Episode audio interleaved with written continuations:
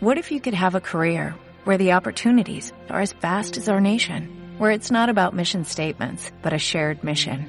At U.S. Customs and Border Protection, we go beyond to protect more than borders, from ship to shore, air to ground, cities to local communities. CBP agents and officers are keeping people safe. Join U.S. Customs and Border Protection and go beyond for something far greater than yourself. Learn more at cbp.gov/careers. Fútbol y política.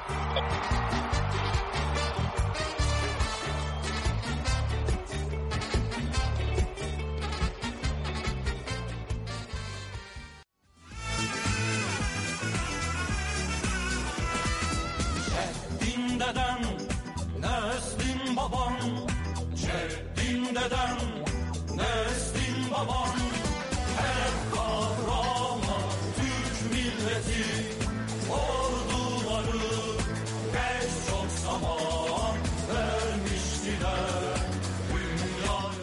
Hola a todos, bienvenidos a un nuevo episodio de Fútbol y Política. Hoy decidimos abrir con esta eh, canción denominada Sedim Dadam, perdonarás mi turco. Es una canción de Zafer Isleyen, que es un rockero turco, y es una, un cover o una versión de una marcha tradicional turca que tiene el mismo, el mismo nombre y de la que se desconoce pues su autor. Eh, eh, la marcha tradicional turca Bueno, es un género que, que habla de las gestas, de la, del orgullo que significa ser turco, eh, y pues hay muchas, esta es una de las más populares y de las más conocidas, y pues por eso este, este rockero le hizo esta versión. Eh, el instrumento de viento que, que suena en la versión es la surna, que es un instrumento de viento eh, de lengüeta. Y pues escogimos este tema porque hoy vamos a continuar con nuestro recorrido por Oriente Medio y su fútbol, toda vez pues que se nos quedaron varias historias por fuera de la primera parte. Entonces, como siempre, quiero saludar a Mauricio Serna, que nos acompaña en este episodio y bueno, en todos los episodios. Eh, ¿Qué más, Mao? ¿Cómo va todo? Bien, muy bien. ¿Cómo está usted? Eh, muy bien, gracias. ¿Cómo va este capítulo? Bien, es que como usted bien lo dice, nos, se nos quedaron bastante cosas, bastantes cosas por fuera, particularmente una historia tan interesante como reciente como actual, que no quisimos dejar pasar. Entonces, para iniciar con ella, le hago una pregunta. Si tomamos como base los últimos torneos en Turquía de liga profesional, y yo le preguntara quién quedó campeón de la liga turca en la temporada 2019-2020, usted sin pensarlo, ¿qué me diría? Pensaría pues inmediatamente en el Fenerbahce, en el Galatasaray o, en el Besiktas, y es que eh, pues para buscar un diferente en los últimos 36 años, estos tres equipos se han repartido 35 campeonatos. Se les coló por ahí el Bursaspor en la temporada 2009-2010 y pues de resto ha sido un dominio pues histórico de estos tres equipos de Estambul, además de la liga turca. Y es que desde que se creó pues la liga en 1959 solo cinco equipos dieron la vuelta olímpica y de los 36 torneos, 35 fueron ganados, eh, como decimos, por, por Galatasaray, Bexitas y Fenerbahce. ¿Pero por qué? ¿Qué pasó en la última temporada? Pues resulta que esta última liga, Superliga Turca, como le llaman, donde está eh, Falcao ganándose unos pesos en el Galatasaray, esta liga se la llevó un equipo pues prácticamente de nuestra edad. Un equipo fundado en 1990 que en su nacimiento tuvo un nombre muy coloquial, Club de Deportes de la Municipalidad de Estambul. Lo administraba la compañía estatal de agua. Eh, en 2006 ascendió a primera, luego volvió a descender, luego volvió a ascender y bueno, ha sido como su... su Un equipo su- ascensor. Sí, exacto, sube y baja, sube y baja. Pero en el año 2014 fue comprado por un grupo empresarial y adoptó el nombre de Besakşehir, que significa ciudad de espigas. Adicional a esto, eh, se construyó una urbanización en la, perif- en la periferia noroccidental de Estambul, recibió un tremendo estadio propio situado, situado pues justamente allí en esta urbanización con capacidad para 17.500 personas y comenzó un, un ascenso pues imparable literalmente. Eh, al año siguiente que fue comprado quedó eh, cuarto en la Superliga Turca y en 2017 alcanzó el segundo puesto. Y pues como le cuento, este año, eh, hace un par de semanas, alcanzó el, el título y, y, bueno, es el centro de nuestra historia. Y uno pues pensaría, chévere que, que un equipo chico, que un equipo no, no tradicional, pues rompa un poco la monotonía de, de los tres grandes de Turquía, pero pues la cosa no es tan romántica, ¿no? No, ahí la pregunta del millón es cómo ha logrado ascender tan rápido este equipo. Pues nosotros somos un par de colombianos interesados en el asunto y todo el rollo, pero para responder esta pregunta voy a, tomarme eh, el atrevimiento de citar las palabras de un analista deportivo turco que se llama Bahis Erten, o así lo pronuncio más o menos. El hombre pues nos dice, hay dos motivos para este ascenso vertiginoso. Primero que han hecho bien algunas cosas en cuanto a lo deportivo, pues yo creo que es más que obvio, ¿no? Que tener un estadio es algo ya que, que, demanda un, un, gran interés en, en, lo deportivo y bueno, no solo tenerlo, sino mantenerlo, que lo digamos los equipos acá en Colombia, particularmente uno que, que lo montó y pues ahí está sufriendo. Y segundo, porque... Uno, uno, perdón, lo interrumpo, uno verde y blanco, ¿no? Sí, señor. Eh, que queda ahí en, los grandes cañaduzales. Y porque además este equipo pues tiene el respaldo del gobierno. Eh, nos dice Erten también, primero, estar ubicado en Estambul es una ventaja grande para atraer jugadores extranjeros.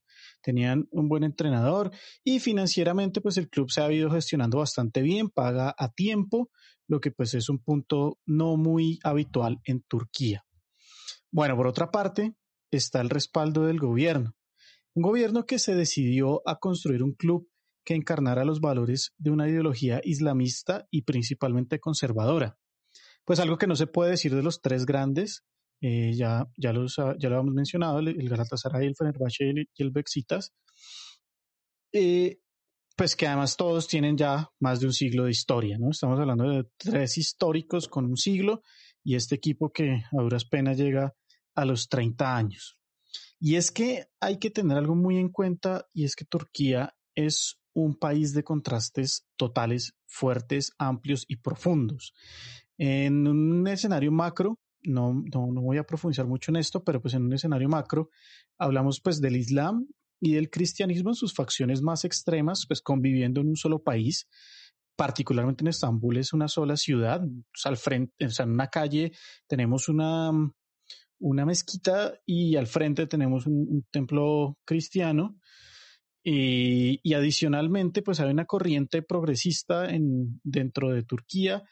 Y por otro lado, pues hay una corriente ultra retardataria ortodoxa, pues del Islam. Y, y en esto, pues voy a hacer una antipropaganda.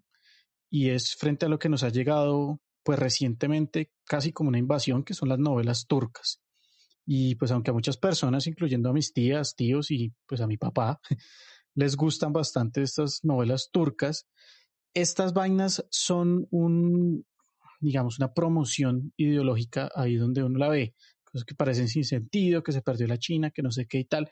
Pero es que hay una no evidente estrategia de promover la idea de que Turquía es un país muy confesional donde las mujeres deben cubrir su rostro, donde hay sultanes que pueden tener varias esposas, donde hay princesas, etcétera. Entonces, muy, muy, muy, muy solapadamente estas novelas nos venden esta imagen. Entonces, usted, usted me quiere decir que, que mi mamá fue engañada y adoctrinada por el IF durante los 50 años que duró la novela. Pues hombre, sí. bueno, yo, yo no sé, realmente es que yo no las he visto, esto me lo encontré eh, investigando, pero sí, pues yo cuando por ahí escuchaba, eh, sobre todo en la casa de mis abuelitos que siempre tienen puestas las nuevas porque las graban además, eh, sí, sí, siempre era que el sultán y la no sé qué y, y, la princesa y bueno, en fin. Entonces, esta, esta es una idea y, y vea que yo personalmente nunca lo había pensado. Sí, yo fui investigando, yo, oiga, sí. Y claro, y es que eso no es Turquía. Sí, eso no es Turquía. Turquía tiene unos, unos lugares súper progresistas, muy de avanzada, eh, de, defensa de las libertades y tal. Pero mire que, uh, bueno, al, al, popular, pues, de la población, sí les llegan estas novelas con, con unas ideas, pues, pues, en efecto, bastante curiosas y retardatarias. No, increíble. Sí, sí, ¿no? Muy, muy bien planeado. Bueno, volviendo al tema futbolístico, les estaba contando pues que el, que el gobierno pues buscaba un equipo así, ¿cierto? Entonces lo intentaron con uno que se llama Kayserispor, de la Anatolia conservadora.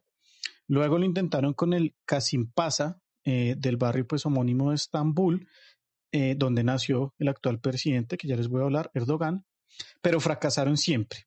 Eh, ¿Por qué? Porque es que no es tan fácil que lo diga Red Bull. No es tan fácil llegar y decir, venga, yo quiero comprar esta vaina, cambiamos el nombre, yo les hago un estadio, tal, porque la resistencia está en la gente y nosotros somos unos creyentes de que los equipos los hacen los hinchas, los hace la gente.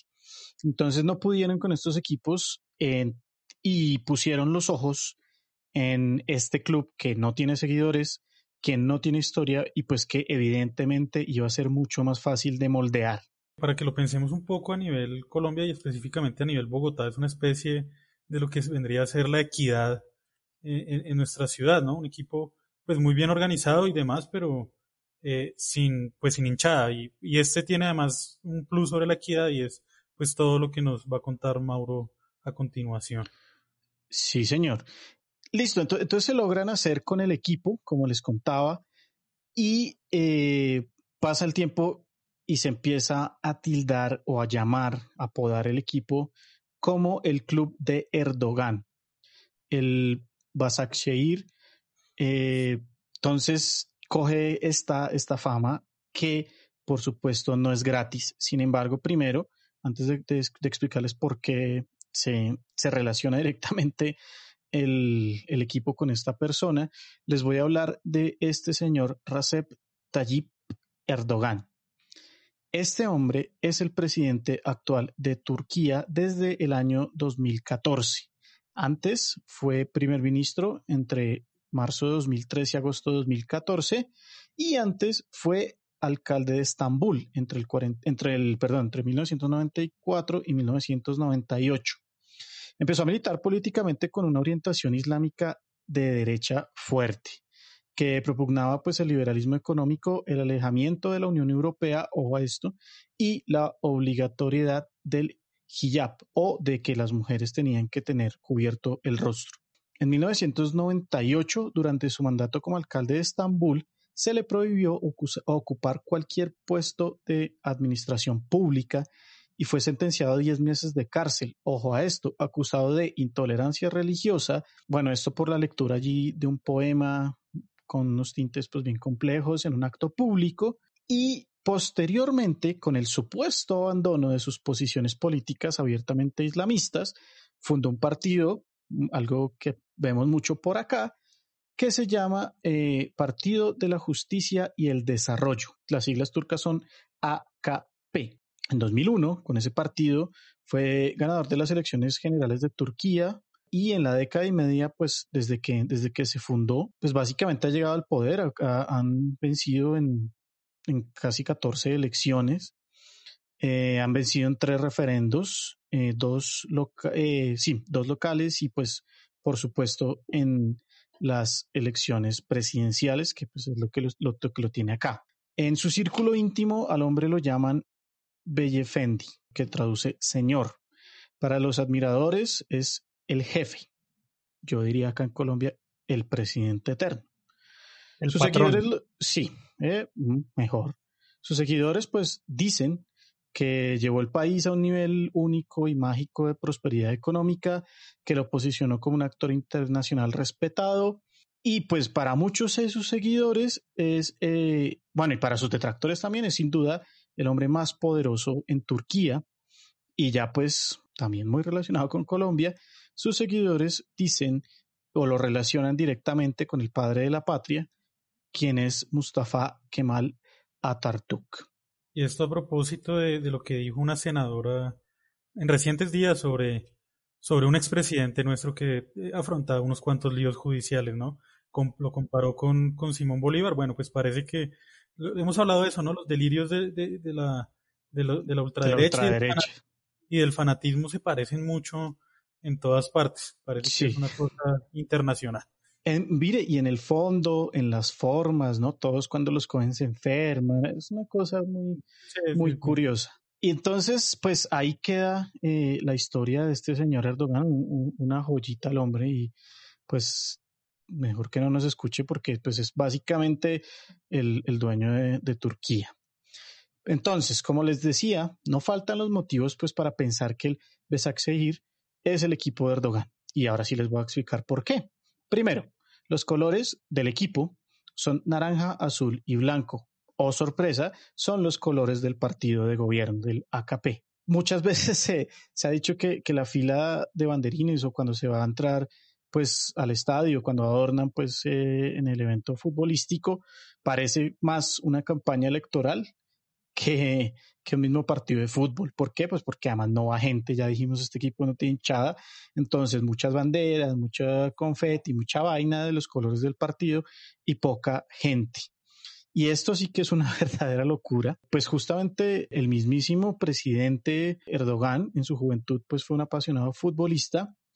Cuando se inauguró el estadio, el man se puso los cortos y la camiseta del Besak para pues para precisamente inaugurar el estadio, jugó con ese uniforme. Pues, ah, entonces, ¿quién nos va a venir a decir que no es el equipo del, del, hombre? Por otro lado, el presidente del club es un concejal del AKP, del AKP, perdón, eh, por Estambul, por supuesto, quien eh, además está casado con una sobrina de Erdogan. Entonces, pues la cosa no, va, va como más allá. Eh, y por otra parte, el, el, hombre, el presidente, pues no, no cesa, digamos, en, en, su intento de animar a las juventudes del partido para afiliarse al club. Sin embargo, pues esto hasta ahora, y para mí, afortunadamente, pues le ha fallado, ¿sí? Eh, el equipo no ha calado, no ha calado en el, en el partido político, sus seguidores, pues no, no, no, no, como que no le van mucho a la vaina.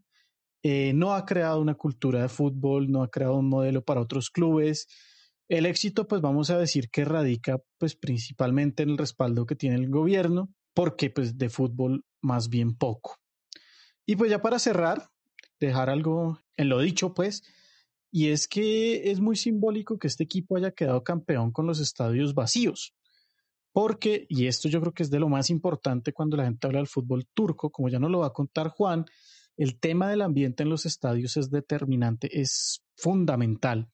Y por último, ya como para sumar algo más en lo futbolístico, y, esto sí me llamó la atención, cuenta con jugadores que se nos hacen bien conocidos, como Gael Clichy, que jugó en el Arsenal, se fue como un traidor al, al Manchester City. Tienen a Martin Skertel, que, que, estaba en el Inter y, y bueno, rodó por Italia, pero pues terminó cayendo en este equipo. Tienen al turco Mehmet Topal. Tienen a este holandés que despuntó por allá en un mundial como el 2010 que se llama El Jero Elia. Y tiene a dos que sí nos escapan de la retina pública y es Dembaba y pues el brasileño Robinho, que pues como que poco hace, ¿no? No, no para de robar, como que es bien suplente en el equipo y yo, yo creí que Robinho ya estaba retirado, la verdad. No, sí. no, lleva, lleva, como 10 años robando. y ya mirando hacia el futuro, se, se rumora, ¿no? Se rumora que llegaría Mesut Özil a reforzar a este equipo, pues que va a jugar Champions, que no es poca cosa, pues quien además se dice que es muy amigo del presidente Erdogan, ¿no? Y no, no olvidar pues que, que Özil es de ascendencia turca, que es musulmán, entonces pues de pronto ahí uno puede encontrar la razón de, de, de esa amistad tan, tan particular.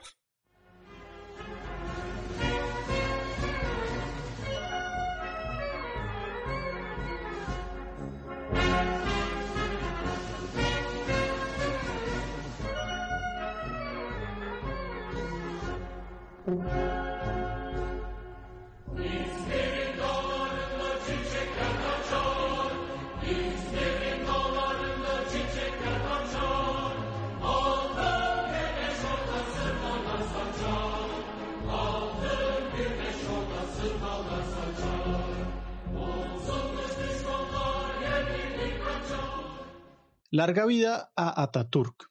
Tu nombre quedará grabado en una piedra preciosa. Así dice la letra de la marcha de Esmirna o de Izmir, cuyo origen se remonta a la guerra de independencia y tiene sus raíces en Esmirna, una ciudad poco tradicional de Turquía. La canción forma parte de la vida cotidiana de la gente, han sacado unas versiones más moviditas y bailables, la gente la escucha en fiestas, en reuniones y se ha convertido a pocos en un símbolo del, secularismo, de la libertad y del sistema parlamentario eh, que el fundador de la República, Artatuk, introdujo en el país. Para la oposición, esta es una de las formas pues, de sortear la represión. Tenemos la voz de un cantante que se llama Ersin Kuskanat y el hombre nos dice, hay una cita de Ataturk, el artista es el primero que ve la luz. Para nosotros, Artatuk también era un artista y vio que la luz nació en Ismina. Por eso sobran las palabras. Todo el mundo entiende lo que queremos decir. Esmirna es republicana y secular. Es un lugar donde nadie se preocupa por tu apariencia. Es un lugar diferente. Aquí viene la gente a cantar la marcha de Esmirna. Buscan aquí un ambiente de democracia y libertad. Aquí pueden cantar, pueden decir lo que quieran. Entonces, la marcha de Esmirna está eh, generando una protesta silenciosa, o mejor dicho, como muestran, se evidencia de qué lado político se está cuando se canta esta canción.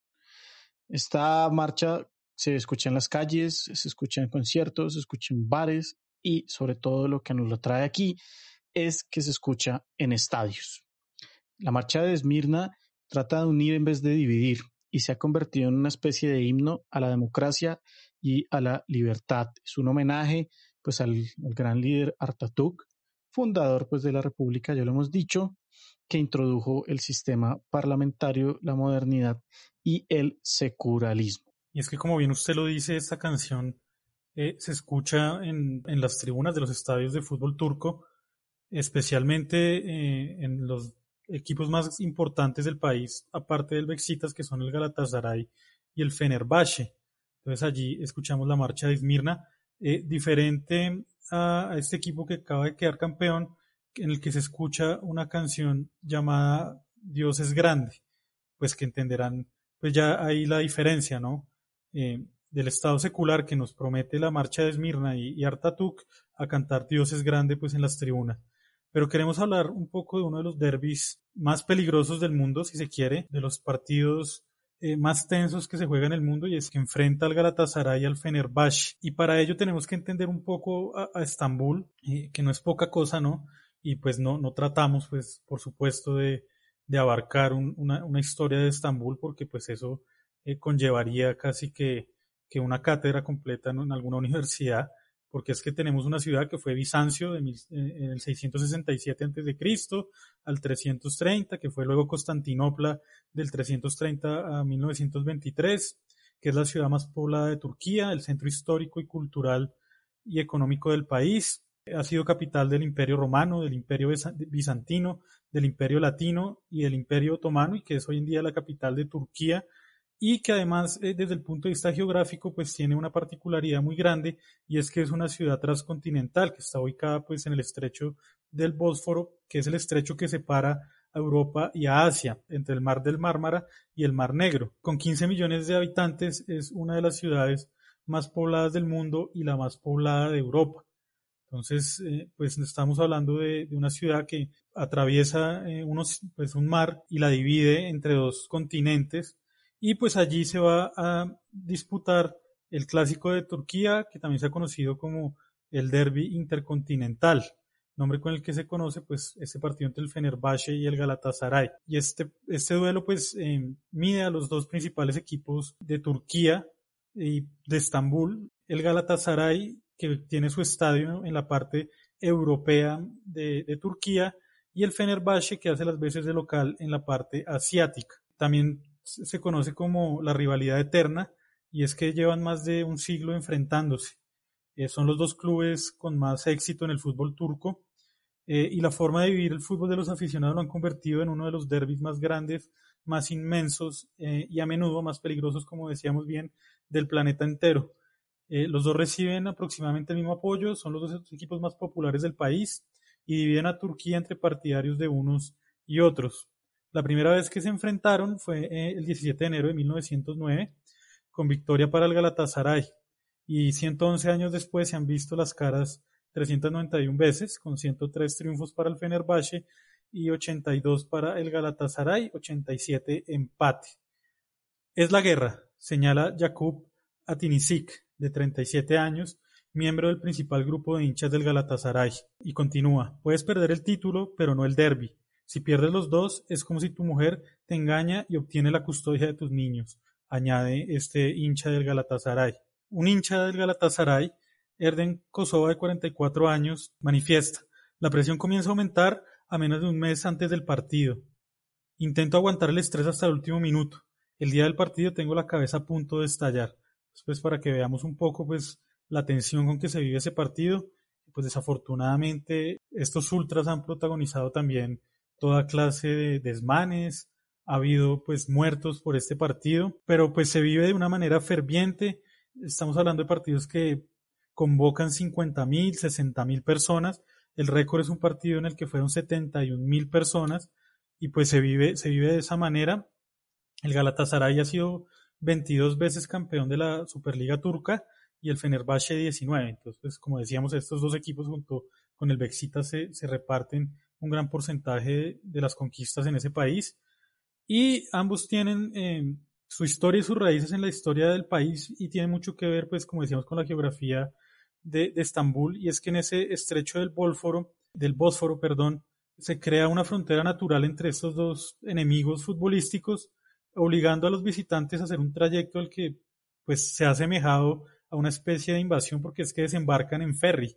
Entonces no, pues digamos que un vuelo de Estambul a Estambul no, sino eh, llegan por ferry, eh, por el río, y llegan con cánticos, con sus instrumentos. Entonces, pues lo han asemejado como una especie de, de invasión, bien sea si es el, el uno al que va al lado europeo, el otro al que va al lado asiático. Ambos clubes, eh, y eso es muy interesante, tienen pues su historia ligada a la al mismo nacimiento de la República Turca. Recordemos que Turquía antes era el imperio eh, turco otomano, pero bueno, la Segunda Guerra Mundial pues acaba con, con, con, este, con este imperio y lo que vamos a tener es la República de Turquía y en ese sentido ambos están ligados a la guerra de independencia turca eh, liderada por Mustafa Kemal contra las potencias europeas, tras la caída, como bien lo decíamos, del imperio turco otomano. Así las cosas, por ejemplo, el Fenerbahce recuerda que sus jugadores transportaban cajas de armas escondidas hacia Anatolia para apoyar al ejército en la guerra. El Galatasaray, fundado en 1905, el Fenerbahce fue fundado en 1907. Recuerda que fue el primer club turco en enfrentarse a las entidades europeas en un terreno de juego. Y otro de los elementos a tener en cuenta eh, en esta rivalidad, que es como bien lo se, denomina el clásico la eterna rivalidad, es el aspecto cultural. Entonces, eh, en el origen el, el Galatasaray fue fundado por un grupo de estudiantes, digamos, acomodados, de buenas familias, eh, un poco como lo que pasa acá con los equipos de Bogotá que son fundados en la Universidad del Rosario, en el Gimnasio Moderno, en el caso de Santa Fe. Entonces, esta es un poco la historia del Galatasaray, eh, fundado por estudiantes acomodados, y el Fenerbahce, creado en el lado asiático, como bien decimos, es considerado como un poco más de origen popular, sin embargo también de, de una burguesía que estaba eh, ascendiendo para, para esa época, pero es considerado un poco el equipo del pueblo y de los obreros. Pero digamos que esto ya pues con el paso de los años se ha ido diluyendo y pues hoy uno encuentra pues aficionados de ambos equipos en toda Turquía y en todos los estratos sociales. Pues agregar ahí que en Europa el estadio de, del Galatasaray se conoce como el infierno de Estambul, ¿no? Vemos que esta pasión no es solo en los clásicos, sino también pues en Europa, pues no es gratis eh, que se han repartido las últimas treinta y pico de ligas. Entonces siempre tienen participación en, en Europa, en Champions o en Europa League y, y el estadio pues ha adquirido como esta, este apodo y, esta fama porque es bastante fuerte el ambiente que allí se vive.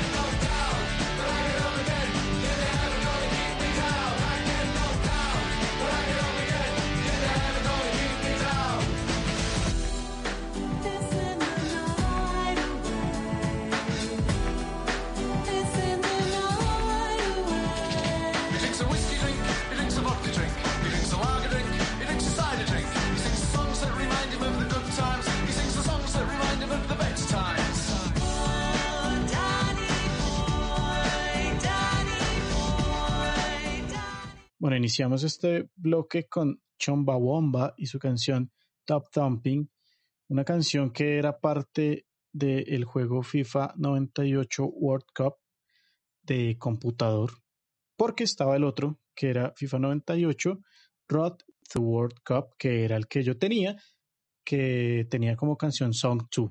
Song 2 de Blur. Eh, yo sí tenía el FIFA 98 World Cup y, además recuerdo mucho que me lo regalaron mis, pues, mis papás o, el niño Dios en esa época. eh, me lo dieron original de Navidad, venía una caja súper bonita con, con el logo pues la, brillante de la FIFA y demás. Eh, y hablamos de, de, del Mundial de 1998 y de este videojuego, porque la, la historia que traemos a continuación eh, ocurre precisamente en esa Copa del Mundo.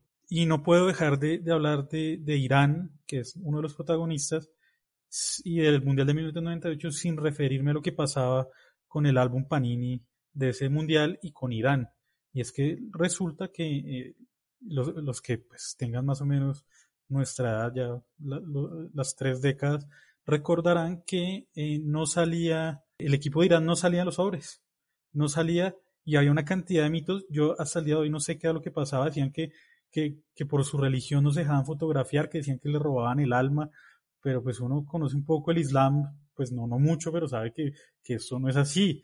Entonces no, no sé si era un tema de derechos o qué pasaba, pero no salían en los sobres y le tocaba a uno recurrir pues a, los puntos de venta de láminas sueltas en Bogotá eh, para adquirir un cartoncito donde venían las láminas de, de, Irán. Yo no sé cómo la, o sea, cómo consiguieron esta gente. Son preguntas que, que creo que nunca obtendrán respuesta. ¿Estarán los que venían dos jugadores por lámina? Sí, sí, sí, cómo no. Era, era, eran, eran en esas épocas y así le tocaba conseguir a uno, a Irán, valía, valía algo así como cuatro mil pesos de la época, cuatro mil de 1998 para era una plata. lámina. Claro, entonces, entonces pues, pues no podía pasar de, de, de, ese recuerdo, pues que también tiene su lado un poco político, ¿no? Quién sabe por qué los iraníes no, no salieron en, en, oficialmente, digamos, en el álbum de, de Panini en 1998, porque la, página y todo estaba, pero no salían las láminas. Bueno, pero pues en ese mundial le deparó eh, a Irán y a Estados Unidos quedar emparejados en el grupo F eh, en uno de los momentos y que no han sido pocos más tensos de la historia entre ambos países. Estados Unidos e Irán no mantienen relaciones diplomáticas desde el triunfo de la Revolución Islámica de 1979, eh, fenómeno político y social del que hablamos extensamente en nuestro capítulo dedicado a las mujeres, al fútbol y a la rebeldía. Entonces, si no lo han escuchado y quieren saber un poco más qué, fue, qué es esto de la Revolución Islámica de 1979, pues les recomendamos echarse una pasadita por ese episodio. Eh, entonces, desde ese, desde ese momento no mantienen eh, relaciones diplomáticas. La bestia o el gran satán son dos expresiones habituales para referirse a Estados Unidos desde Teherán y en Washington, pues a, a los iraníes no los bajan pues de, de terroristas, que son una amenaza para los ideales estadounidenses de la libertad, comillas, y de la democracia, comillas también. Entonces, en, en este marco tan tenso de relaciones, les va a tocar el, grupo en el Mundial. Habíamos visto como eh, un partido también muy tenso entre Armenia y Turquía quedaron emparejados en una eliminatoria. Pues aquí ya va a ser en plena Copa del Mundo, en Francia. La cosa empezó mal porque Irán había amenazado con abandonar la cita orbital debido a que, estando en plena concentración, una cadena de televisión francesa transmitió la película Not Without My Doctor, una película estadounidense basada en la historia real de Betty Mahmoud y su hija que intentan escapar de Irán y de su marido.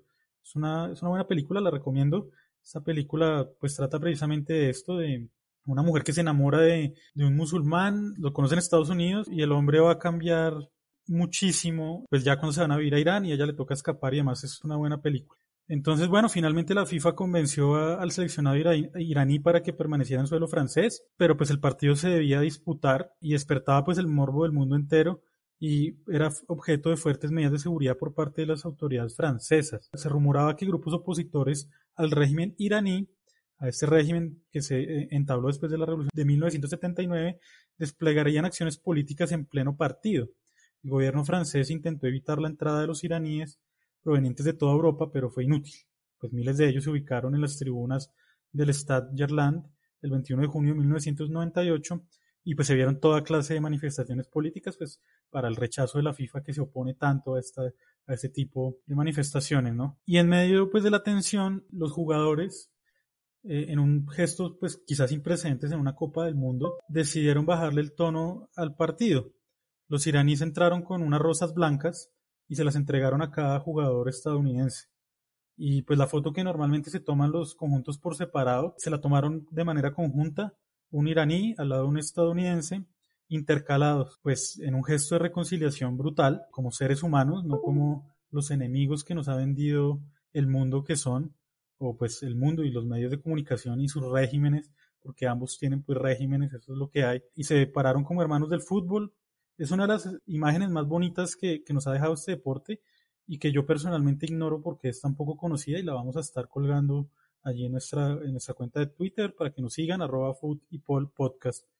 Y bueno, pues luego se dedicaron a jugar al fútbol, pues nadie calentó el partido más de lo normal, fue un partido intenso, leal, Irán ganó 2-1, en Teherán, por supuesto, se celebró como una victoria moral, política.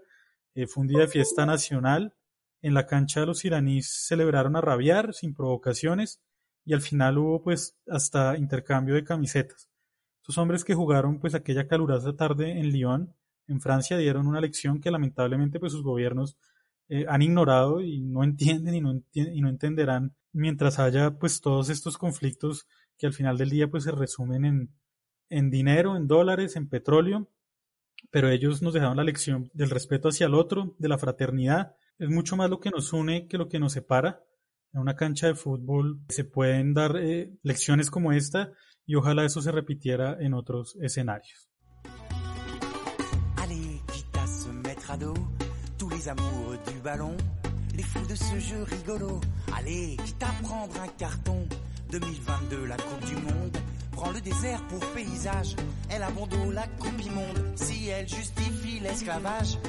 Messieurs, mesdames, le des morts sous. Ce n'est pas un champ de bataille. Bienvenue au désert du Qatar. Y queremos cerrar este especial de dos episodios dedicados al Medio Oriente con lo que se nos viene. ¿Qué se nos viene? El Mundial de Fútbol FIFA Qatar 2022. Acabamos de escuchar Qatar 2022 de la banda Trio con Y, de origen francés. Ellos tocan ska acústico muy popular en algunas partes de Europa y pues en Quebec. Su música combina el humor con la crítica política tanto dentro de la propia Francia como para criticar a líderes mundiales y en este caso pues particularmente hacen una súper interesante crítica al Mundial de Qatar 2022. Recomendamos mucho pillar la letra de esta canción. Eh, porque es bien, bien interesante. Pero bueno, empecemos por el comienzo. Eh, no vamos tampoco a, ahondar mucho en esto, son cosas que de, conocimiento pues popular. Y es que esta zona del mundo eh, ha venido en alza y pues como bien sabemos hay una causa concreta que son los recursos naturales, principalmente el petróleo y el gas natural. Qatar es un país de más o menos 3 millones de personas, algo así como lo que tiene Cali acá en Colombia, es un país muy pequeño, que nos va a presentar algo que parece que le agrada mucho a la FIFA, y es que Qatar tiene una monarquía absoluta que se ha mantenido en el poder, y es la familia Al-Thani, desde mediados del siglo XIX. Antes del descubrimiento del petróleo en su territorio, este país era famoso por la recolección de perlas y por su comercio marítimo. Y, bueno, y aquí nos tenemos que hacer una pregunta y es, usted bien lo dice, un país tan pequeño, pues tan desconocido en el mundo en general, yo diría que es ni siquiera solo en el mundo del fútbol, sino que, que es un país que pasa un poco inédito, ¿cómo es posible que un país que vive a más de 40 grados sin la infraestructura necesaria le hayan otorgado pues la sede de un mundial de fútbol? Y pues la respuesta es fácil, con sobornos en petrodólares o en petroeuros Em, bueno, y eso también, pues hay que aclararlo, esto es un entramado grandísimo de corrupción eh, que pues no podemos explicar nosotros en este fragmento. Eh, recomendamos para ello eh, el libro Tarjeta Roja de Ken Bessinger, que pues es brutal, ahí destapan todas las reuniones secretas, es todo un entramaje de, de corrupción al mejor estilo de cualquier mafia O sea, el, el padrino y esto se quedan muy parejos, en, parece una novela policíaca. Y es que no, esto no es de ahora. E, el, Mundial fue asignado a Qatar ya desde hace 10 años, ¿no? Sí, sí, no, y es que lo hemos visto en otros capítulos, o sea, esto no es de, de Qatar 2022, sino que las sedes de los mundiales generalmente se asignan así. Y también recomendamos eh, El Presidente, una serie de, de Amazon Prime con con este actor de, apellido Parra, se me, va el nombre, colombiano. Muy buena, nos retrata un poco eh, desde el punto de vista de Sudamérica cómo se manejaba todo ese entramado de corrupción a nivel global. Y, bueno, es, es, muy, es muy interesante, está, está en Amazon Prime. Andrés Parra. Andrés Parra, para que, para que, la, para que le echen una mirada. Pero entonces metámonos en este, en este tema de, de Qatar 2022. Eh, entonces nos hacemos la pregunta, ¿cómo es posible? Bueno, pues con sobornos. Y uno, lo piensa más aún cuando los otros candidatos o los finalistas eran Estados Unidos, que ya hizo un mundial, Corea del Sur, que ya hizo un mundial, Japón, que ya hizo un mundial, y Australia, pues que tiene, digamos, la infraestructura necesaria para hacer una Copa del Mundo. ¿Cómo es posible que Qatar haya vencido pues, a, estos países? Pues volvemos a lo mismo, con corrupción, con eh, eh, petrodólares. Y es que Qatar afronta pues unas condiciones muy, muy complicadas para hacer un mundial. No más hay que decir que desde 2017 hay un bloqueo por sus principales vecinos cercanos, todos países musulmanes. Hablamos de Arabia Saudí, Bahrein, Egipto, Emiratos Árabes Unidos, Libia, Maldivas y Yemen. Acusan a la familia real de dar apoyo a distintos grupos terroristas de la región, incluyendo a Al Qaeda y al Estado Islámico. Ahí sí no importa que alguien apoye a Al Qaeda o al Estado Islámico si hay dólares y petrodólares de por medio. Ahí sí pues se hacen todos los de las gafas gordas. Bueno, y Qatar es un país muy joven, de hecho su independencia fue obtenida en 1971 y siempre ha sido visto como una especie de, traidor en, la región, una amistad muy, eh, muy, muy estrecha con los británicos, que sabemos que siempre donde hay petróleo tienen metidas sus narices. Entonces, pues, pues esto ha sido muy conflictivo. ¿Y qué ha hecho Qatar? Pues para hacerse conocer al mundo, pues dijo, el fútbol es la puerta para hacernos conocer. Entonces ha llenado su liga de yo diría exjugadores, coge a los jugadores en su última etapa, en, su retiro, y entonces allí estuvo Pep Guardiola en su última etapa, Gabriel Batistuta, eh, Marcel Desailly, los hermanos de Boer, Fernando Hierro, Romario, Claudio Canilla, Juninho Pernambucano, Raúl, Xavi Hernández, Samuel Eto'o, Wesley Snyder, entre, entre muchos otros. Eh, y es que es la ventana favorita del fútbol para mostrarse ante el mundo. Y pues hay un caso muy visible y es el del Paris Saint Germain. El Paris Saint Germain, antes de la llegada de los catarís, y vamos a decirlo directamente, era un equipo chico en Francia, era un equipo que había ganado por allá eh, dos ligas en los 70s y nunca había tenido ningún otro éxito deportivo. Los grandes de Francia son el, Olympique de Marsella y el Saint Etienne, y por ahí se le asoma el Mónaco, que tampoco tiene hinchada, pero tiene unos logros importantes. yo creo que el mayor logro del PSG era haber tenido a Ronaldinho joven. Sí, sin lugar a dudas, eh, era un equipo chico, si bien era un equipo de la capital y con mucha hinchada, pues era, no era un equipo exitoso en lo deportivo y pues aparecen los catarís, eh, entonces aparece el señor Nasser Grahim Al-Khalefi, que nació en Doha, capital de Qatar, se hace cargo del equipo, empieza a invertir pues estas eh, exorbitantes, inmorales sumas de dinero y pues convierte al PSG en lo que es hoy, pues un equipo que barre en Francia que no ha podido en la Champions, que ojalá no pueda en la Champions, siga fracasando en ese intento, pero pues que se volvió pues un estandarte de este fútbol moderno y de estos eh, exorbitantes inversiones. Otro pues eh, inconveniente importante que tendrá Qatar como sede del Mundial pues es el clima.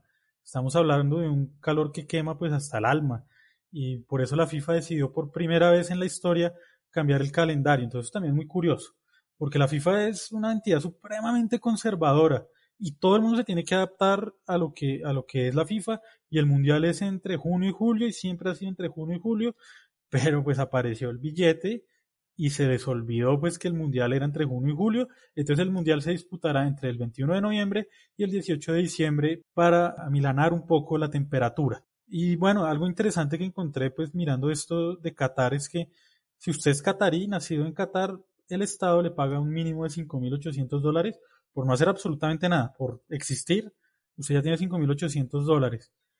Pero esta situación es contra, totalmente y diametralmente opuesta a la de los trabajadores inmigrantes, que eh, van a Qatar a trabajar en unas condiciones infrahumanas. Según la organización Fair Play Qatar, en la construcción de los estadios y otras infraestructuras se calcula que se morirán hasta 7.000 trabajadores, la mayoría de ellos llegados desde Nepal, India y Bangladesh buscando trabajo. Esta organización dice todo el planeta debe saber que el Mundial 2022 se jugará en estadios manchados con sangre. Esto lo dice la ONG Fundación para la Democracia Internacional. Asimismo, Amnistía Internacional alertó numerosas veces sobre las pésimas condiciones de vida, explotación y altas comisiones de los contratos que sufren los trabajadores.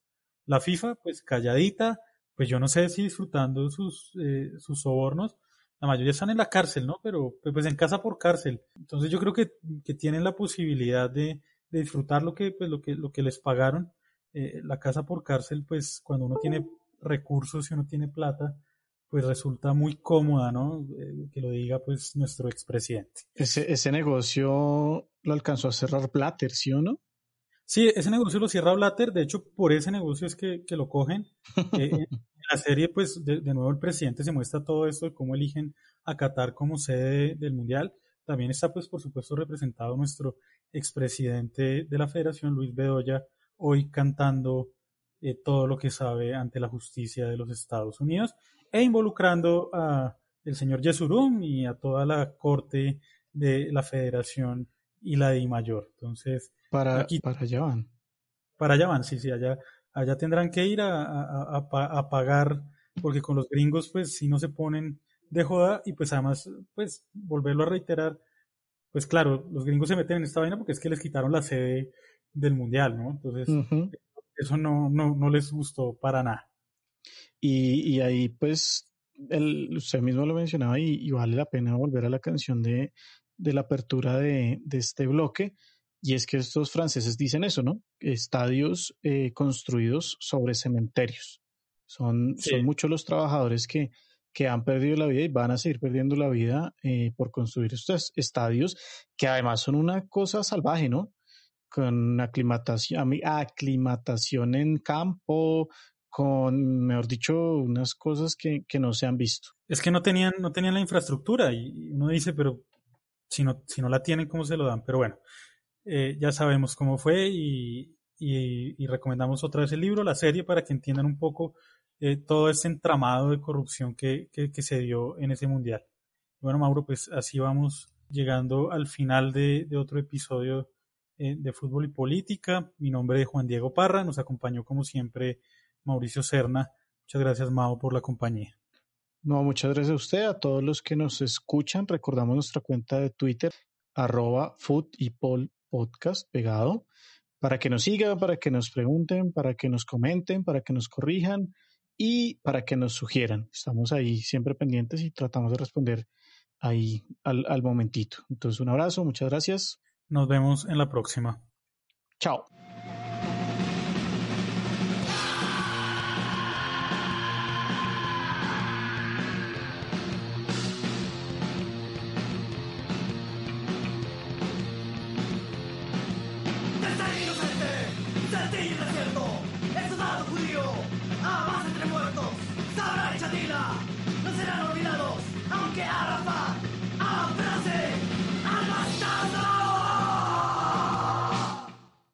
Dale más potencia tu primavera con The Home Depot.